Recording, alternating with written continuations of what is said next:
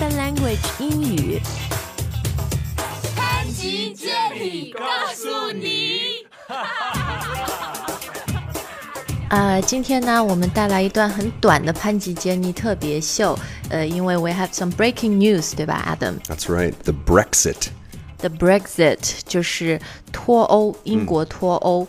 呃，那我还记得去年的时候录一个潘吉杰尼，we were talking about um hot buzzwords of 2015。嗯，还嗯、然后那个时候，嗯，就是牛津词词典就是有选 Brexit，哦，好像还是二零一四年的时候这个词就有了。And I remember being really perplexed，那个时候就 I didn't get why you know it was an important word. Uh, yeah, well, at that time we also had the Grexit. Ah, 啊、uh,，The Grexit 就是 Greece，、嗯、他们要他他们那个时候不是要自己脱离，是 they were being kicked out of the European Union 那呃，我们下周呢，呃，Open Language 的这个付费课程就会做一节脱欧的课。那今天我们就把一些重要的英语跟大家说一下啊。首先，这个呃，中文我们说脱欧，但是这个英语呢，Brexit。这个词它是来自于两个词，就是英国加上脱离， Mm, so Britain and exit. 嗯，放在一起就是 Brexit。嗯，那这次英国是有一个公投嘛，对吧？公投的英语是 Referendum. 呃，There was a referendum。There was a referendum, or you can have a referendum. 嗯，嗯最后的结果你怎么说？就是那个结果是支持脱欧。The result, we had two camps, right? The remain or the leave. 啊，对，这个词很好啊，就是 camp 阵营。嗯，你说有两个阵营的 Remain camp 就是要留在欧盟的，还有一个是 the Leave camp 要脱欧的。So eventually we all know what happened. The Leave camp triumphed.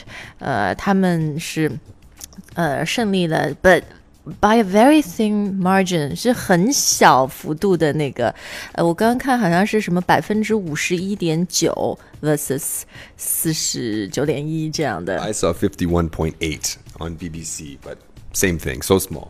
对对，好，那呃，这个 Brexit 是现在说，呃，Yes, they're leaving the European Union，大家都 There's a lot of uncertainty，没有人知道会到底怎么样。那它 这个 markets 全球的这种金融市场一有 uncertainty 的时候，那就会 go crazy。 Sure, we often use this word turmoil.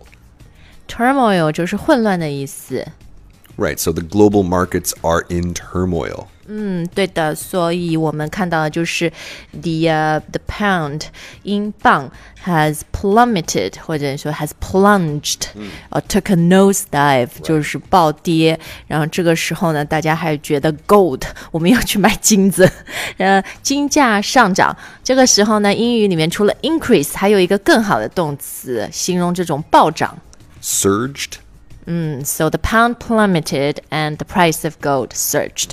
好，那今天我们就给大家带来这一小段关于 Brexit 的节目。然后，呃，其实这周大事很多。我们在中国很不幸的，we had a big tornado, uh, which struck and killed a lot of people and injured many. So natural disasters. 呃，那下个礼拜呢，我们在付费课程里面会跟大家就是呃好好的分析一下这个 Brexit。